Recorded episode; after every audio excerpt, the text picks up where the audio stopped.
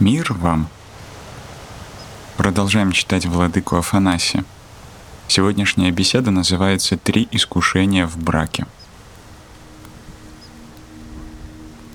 Бог сотворил человека и поселил его в раю, где он существовал естественно, будучи в здравых взаимоотношениях со своей женой Евой.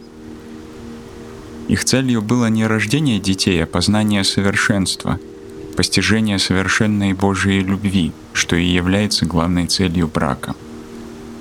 Поэтому каждое таинство церкви, включая брак, совершается для прощения грехов и стяжания вечной жизни. Поэтому брак есть таинство, харизма, которую Бог благословляет и подает нам в церкви. Поэтому церковь благословляет брак и считает семью таким местом, куда человек направляется, чтобы раскрылось его предназначение. В конечном счете целью брака является преодоление его самого.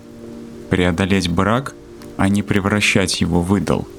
Смотреть на него как на средство, призванное привести тебя к Богу. Любовь в браке не отменяется, потому что Божья любовь не отменяет любви к людям и нашей любви друг к другу не отменяет ни супружеской любви, ни любви к детям, а напротив делает человеческую любовь крепче, сильнее, чище, здоровее, делает ее поистине совершенной. Сегодня мы будем говорить о некоторых более практических вопросах, касающихся проблем, с которыми человек сталкивается в браке. Мы знаем, что страстей, с которыми мы призваны бороться, основных, тех, что борют человека – и из которых рождаются остальные страсти. Три. Славолюбие, то есть эгоизм, сребролюбие и сластолюбие. Почему мы так считаем? Из учения отцов церкви и из их опыта, а главное из святой жизни Христа, описанной в Евангелии, с очевидностью явствует, что дьявол воевал против Христа с помощью этих трех искушений. Первое — это искушение эгоизма — словолюбие, самомнение, гордость. «Если ты сын Божий, бросься отсюда вниз», — говорит он ему. Лука 4.9. Второй помысел — помысел сластолюбия, когда дьявол предлагает Христу превратить камни в хлеб. И третье искушение с когда искуситель предлагает ему богатство всего мира — Разумеется, Христос отверг все эти три искушения и таким образом победил дьявола. Эти же три искушения возникают и перед каждым человеком. Эгоизм, из которого рождаются все прочие страсти, а также сребролюбие и сластолюбие. С другой стороны, у нас имеются и три харизмы, три высшие добродетели Святаго Духа, а именно вера, надежда и любовь. Они идут вместе — Вера — это основа, на которой зиждутся надежда и любовь. Так же, как и эгоизм есть основа, из которой рождаются сребролюбие и сластолюбие.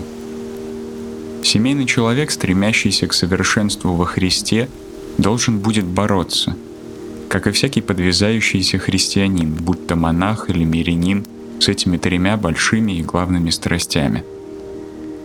Первая страсть, как мы сказали, это эгоизм — как же он проявляется на деле? Что он означает? Само слово дает нам ответ – эгоизм. То есть состояние, когда все вращается вокруг нашего эго. Только я и никто другой.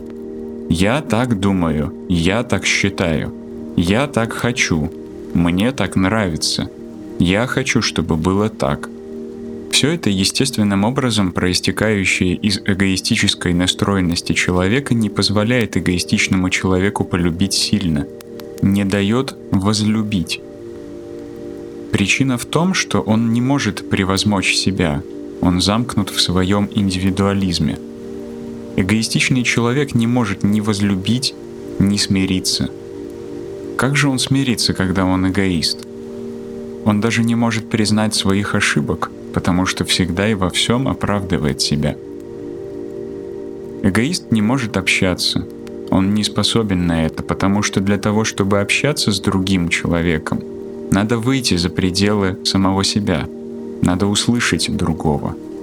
Но чтобы услышать другого и услышать в точности то, что он сказал, прежде всего надо, чтобы замолчал ты сам, чтобы у тебя не было своих мыслей, помыслов, чтобы у тебя не было предрассудков, чтобы ты заранее не был предрасположен к чему-то, чтобы ты мог затем с легкостью поставить себя на место другого человека. Недавно я услышал одну американскую пословицу, которая гласит, если хочешь понять другого, пройди пару верст в его ботинках, и ты поймешь его.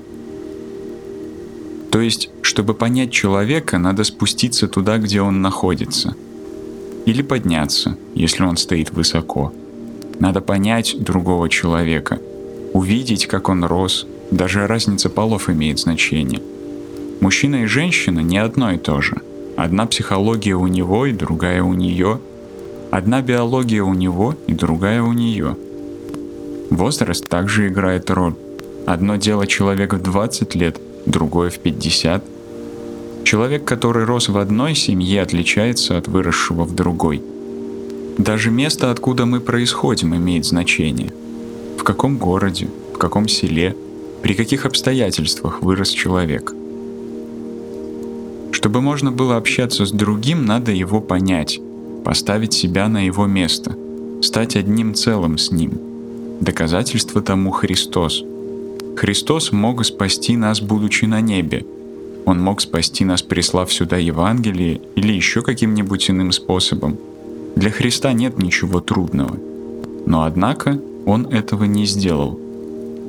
Он абсолютно полностью стал человеком, подобным нам, чтобы именно после того, как мы оказались бессильны, смочь спасти нас. Чтобы мы могли соединиться с Ним, и чтобы показать нам истинный способ общения. Он стал человеком ради нас. Чтобы общаться со своей женой, муж должен понять, как мыслит жена – если он этого не сделает, ему никогда не удастся общаться с ней, и он всегда будет думать о жене по-своему. Также и жена. Если ей не удастся понять, чего хочет мужчина, чего он от нее ждет, как он хочет, чтобы она относилась к нему, ей никогда не удастся общаться с ним. То же самое относится и к детям, и к нашим родителям. Эгоизм – один из самых существенных факторов, разрушающих брак – и это мы каждый день видим вокруг себя. Эгоизм разрывает всякую связь человека и с Богом, и с самим собой, и с людьми вокруг, а тем более со спутником или спутницей по жизни и с детьми. Как бороться с эгоизмом? Смирением. В монашеской жизни смирение прививается через послушание, а в браке — через отсечение собственной воли. С этого начинает человек — отсечь свою волю. Идешь сделать что-то, жертвуешь тем, чего хочешь сам, делаешь то, что говорит тебе другой человек. Садишься, чтобы его послушать, уделяешь ему время, чтобы он выговорился, и даже если это кажется тебе смешным и незначительным, его нельзя считать смешным. Ты должен смотреть на это всерьез, поскольку для другого это серьезно. Если ты не научишься смиренно принимать аргументы и реалии другого человека, тогда ты, конечно, прервешь всякую возможность коммуникации с ним. Отсечение воли и в самом малом, скажем, выполнить какую-нибудь работу по дому, исполнить свои обязанности, поступиться своим удобством, преодолеть все эти «я так думаю», «я хочу, чтобы было так». Вчера мне задали вопрос – что происходит с воспитанием ребенка, когда один из родителей говорит одно, а другой другое? Ну что происходит? У нас на лицо два родителя эгоиста, которые в конце концов испортят своего ребенка, потому что никто из них не смиряется и не признает. У моего мужа тоже есть право воспитывать ребенка. У моей жены тоже есть право воспитывать ребенка. Не я один знаю, как и что надо – Например, мать сказала что-то по поводу ребенка. Супруг не должен сразу же опровергать это и любой ценой требовать, чтобы жена согласилась с ним. Как мы уже сказали, отец держится определенным образом, а у матери иные поведения и место в детской психике. Когда ты не соглашаешься с другим человеком и думаешь, что только ты знаешь все и только ты один можешь высказываться по поводу воспитания ребенка, тогда ты, несомненно, унижаешь своего партнера, который или замолчит, или, если это муж, возьмет газету и буркнет «Воспитывай его сама». Если хочешь, чтобы я его искупал, позови. А может, супруги станут кричать, ругаться и так далее – и в доме начнется хаос. Вслед за эгоизмом мы сталкиваемся со сребролюбием. Услышав это слово, мы думаем, что речь идет о любви к деньгам. Однако сребролюбие не только это. Почему же сребролюбие грех? Ведь у всех у нас имеются деньги. И у вас есть деньги, и у меня есть деньги, и у церкви есть деньги, и у монастырей есть деньги, и у Христа были деньги – Проблема не в деньгах. Деньги сами по себе не что-то плохое. Плохо серебролюбие. Что же оно собой представляет? Напоминаю вам, какая добродетель является второй. Надежда. Первой является вера, и в связи с ней мы сказали, что эгоист не может уверовать, потому что он верит лишь в себя. Верит в себя, только он один и никто другой – Эгоист в сущности является неверующим. Он не раскаян, замкнут в себе самом. Эгоизм не позволяет ему сделать ничего. У серебролюбца же нет надежды на Бога, которая является второй добродетелью после веры, потому что он надеется на свои деньги. Я должен чувствовать карман полным.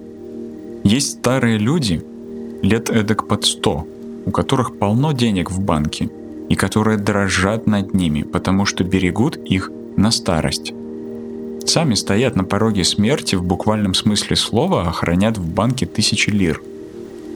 Для сребролюбца немыслимо потерять их, потому что у него нет надежды на Бога. Он надеется на деньги.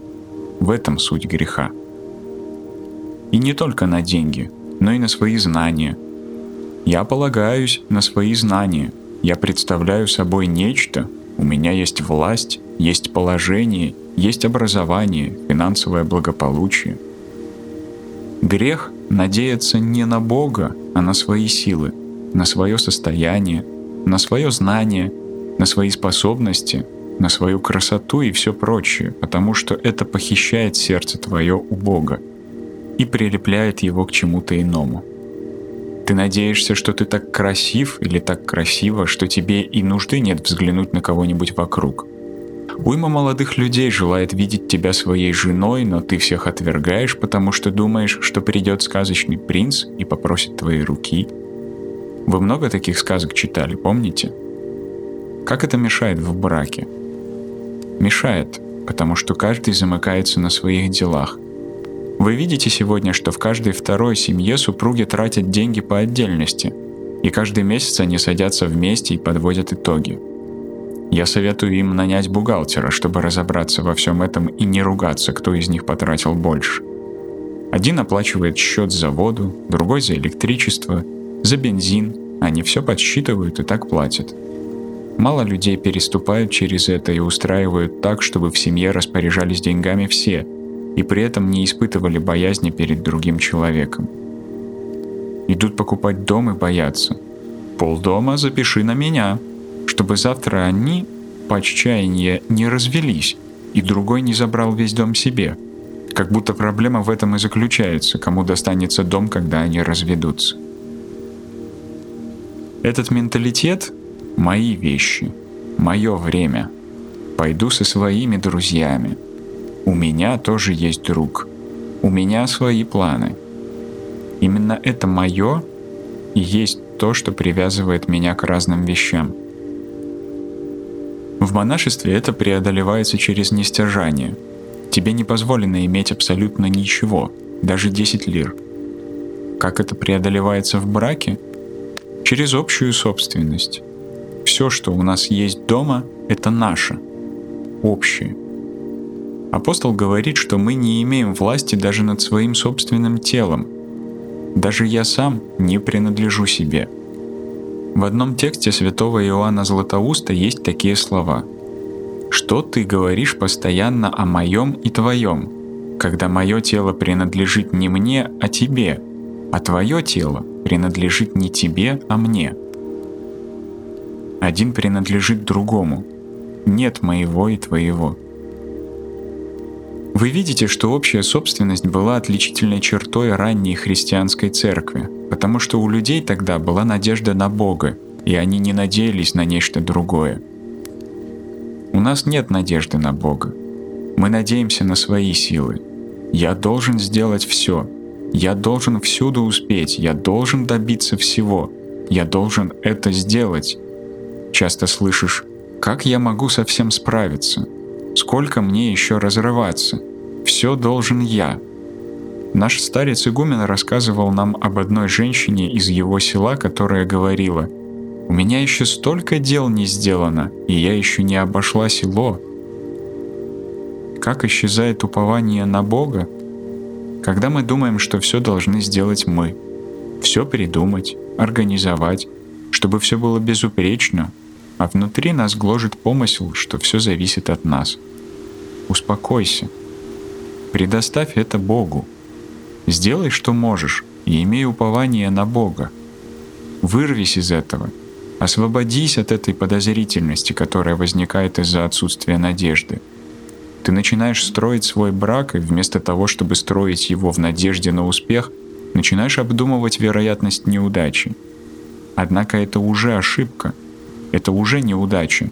Ты кладешь начало, но не учишься тому, что в браке у тебя нет своего — нет ни своего пространства, ни своего времени, и ты сам должен принадлежать не себе, а другому человеку. Это проявляется даже в отношении к ребенку. Мать говорит «мой сын», «твой сын», «твоя дочь», а не наш ребенок. Итак, эта приверженность к моему, твоему и чьему бы то ни было – поистине большое искушение в браке. Это разрушительный фактор, и преодолевается это через общую собственность, через общее пользование вещами с превозмоганием нашей привязанности к тому, что мы считаем своим, месту, времени, мнению. Я знаю супругов, которые ругаются из-за футбольной команды. Да, ругаются из-за политической партии, из-за уймы других вещей, и один не соглашается с другим — все это проявление сребролюбия, это и всеобъемлющей страсти, которая отсекает надежду. Кто отсекает свою надежду на Бога, того охватывает стресс, тот изнуряет себя, переутомляется. Далее следует сластолюбие. Разумеется, в монашестве с ним борются путем девства и целомудрия, полного воздержания в отношении плоти. В браке с ним тоже надо бороться — Семейный человек не может быть сластолюбивым, потому что сластолюбие разрушает брак. Почему? Потому что сластолюбивый человек смотрит на другого как на объект, а не как на личность. Да, имеется благословение на известную плотскую связь с другим человеком. Имеется у нее и определенная цель — рождение детей. Но не одно оно — то есть эта связь имеет Божье благословение и благословение Церкви, данное в таинстве брака. Но сластолюбие не может быть целью брака. Почему? Потому что не всегда этот сластолюбивый порыв может быть удовлетворен в той степени, в какой кто-то рисует его в своем воображении. У другого человека не всегда может быть соответствующее расположение. Он может заболеть, устать, у него может быть другое настроение в данный момент. В браке имеются разные периоды. Период беременности или отсутствия одного из супругов. Период, когда человек болеет или переживает душевный перелом, да и возраст тоже сказывается. Это все так, не правда ли? Человек взрослеет и многое меняется. И если супруг или супруга не научится превозмогать свое сластолюбие – уважать другого человека и смотреть на него как на личность, как на образ Божий, как на божественный сосуд, как на храм Святаго Духа, тогда он будет унижать своего спутника, и брачная связь распадется. Наше предание свидетельствует, насколько это почиталось раньше. Мы видим, как люди были внимательны к тому, чтобы приступить к таинству брака чистыми и непорочными. У них была, так сказать, известная философия чистоты до брака. Их связь носила священный характер. Сегодня люди опустились до того, что смотрят фильмы с развратными, самыми порочными сценами, копируют их и унижают и себя, и человека, находящегося рядом – это упраздняет священную связь, которую Бог благословил в браке, уничтожает и основу, на которой должно развиваться истинное общение между двумя людьми. Те из вас, кто состоит в браке и имеет опыт, знают, что в этом союзе человек в сущности стремится сохранить себя как личность и не может согласиться на то, чтобы превратиться в объект, не выносит этого – Связь должна быть следствием любви между двумя людьми. Связь не самоцель. Блуд потому и является грехом, что в нем нет личностной связи с другим. Другой здесь просто объект для утоления страсти и больше ничего. Это не что иное, как унижение Божьего образа. Потому что хотя другой человек делает это и получает вознаграждение – хотя он и делает это потому, что хочет. Но он не перестает быть образом Божьим. И ты не должен оскорблять и унижать образ Божий, даже если другой этого не понимает. Я сказал одним образованным молодым людям, которые, к сожалению, ходили по всяким ночным притонам, где есть танцующие девушки и еще не весь что творится. Ну как ты терпишь это? Ходить смотреть на этих девочек, как они танцуют голые, обходят столы. Разве тебе не жалко их? Неужели ты такое животное, что даже не чувствуешь жалости к этому человеку, которого видишь перед собой? Эта девушка может быть какой угодно, это не важно, какая она, каков тут ты. Неужели ты не смотришь на нее как на икону Божию, как на человека, чья жизнь превратилась в ад – коль он дошел до того, что вытворяет такие вещи, работая в этом кабаре. Неужели ты не задумываешься хотя бы на миг, что с ней происходит? В каком состоянии душа человека, который дошел до такого? Отцы церкви видели подобных людей и рыдали, понимая, в каком затруднении те находятся. Имеется множество примеров того, как подвижники и преподобные шли в притоны – чтобы вывести этих девушек оттуда, потому что не могли смотреть на то, как икона Божия превращается в отребье в руках дьявола. Есть потрясающие рассказы. Так святой Иоанн Колов пошел в одно такое место и заплатил, чтобы его впустили. Сел на ложе блудницы и заплакал. А она его спросила, «Почему ты плачешь, Ава?» Он ей ответил – что плохого сделал тебе Христос, дитя мое, что ты пришла сюда? В чем ты обвиняешь Христа, что пришла сюда? Вижу сатану в твоем лице. Лицо твое — Божий образ, а ты превратилась в орудие сатаны. Итак, если ты доходишь до того, что не видишь в другом образ Божий, а смотришь на него как на предмет вожделения — тогда ты потерпел поражение. Браки разрушаются именно из-за этого. Почему? Потому что мы вступаем в брак, наученные воспринимать другого не как личность, а как представителя противоположного пола. Мужчина, женщина, красивый мужчина, красивая женщина и масса всего прочего. Но сколько лет этот мужчина и эта женщина будут вместе? Ну, Пусть лет 10-15, а потом хорошей станет соседка или коллега, потому что целью твоего брака изначально было наслаждение, сластолюбие. Сейчас ты уже привык к лицу супруги, для тебя в нем нет уже той прелести и красоты, какими оно обладало раньше. Если так, то ты уже пал. Ты не научился воспринимать другого человека как личность, и поэтому многие люди в браке в данный момент доходят до того, что ссорятся, выгоняют и ненавидят друг друга. Из того опыта, который у меня есть как у духовного наставника, я говорю вам, что видел супружеские пары, а в особенности жен, которые буквально ненавидят своих мужей, потому что считают их насильниками, животными. Конечно, жены тоже виноваты, так как вначале позволили смотреть на себя таким образом. Надо было сначала поставить его на место и научить относиться к тебе правильно.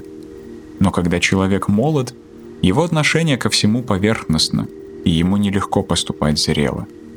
Однако нельзя всю жизнь оставаться сосудом и вещью другого человека. Наступит момент, когда твое «я» восстанет и оттолкнет другого. Так возникают многие проблемы в отношениях между людьми.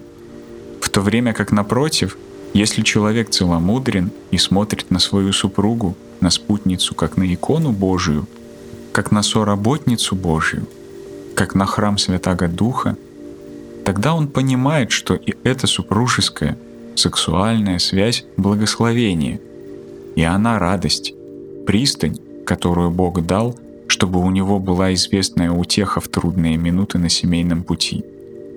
Но если ты останешься в пристани и превратишь сексуальную связь в идол, тогда ты погубишь свой брак. Встречаются люди, которые кладут доброе начало и до глубокой старости по-настоящему влюблены друг в друга в правильном смысле, уважают друг друга. И один никогда не издевался над другим ни с какой точки зрения, ни с душевной, ни с телесной, потому что кто издевается телесно, тот издевается и душевно над человеком, который таким образом ломается и отвращается от тебя. Человек — это не только тело, но и душа — очень тяжело смотреть на супругов, которые испытывают полное отвращение друг к другу, потому что они шли по ошибочному пути. Один хотел таких вещей, которые несуразны, потому что его единственной целью является сластолюбие, а другой по праву или без права его отверг, потому что он не спрашивает меня, жива ли я, не умерла ли, удобно ли мне, не обижаюсь ли я.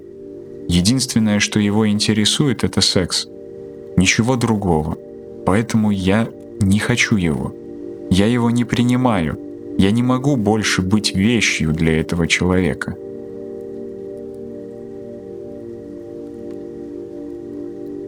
Это доказывает, что человек не может ограничить свою связь и любовь сластолюбием. Поэтому он должен научиться целомудрию и воздержанию даже в браке.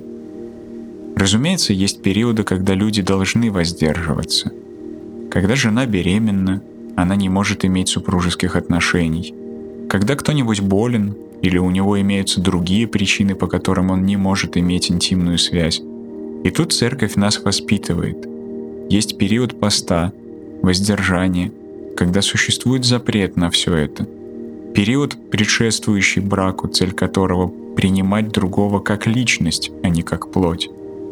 И все это учит тебя жить и воспринимать другого человека целомудренно. Когда мы начинаем свой путь с целомудрия и воздержания, мы продвигаемся вперед, поскольку наша связь с другим человеком правильная. Тогда любовь Божия поддерживает нашу жизнь, и наши отношения и дела получают священный характер.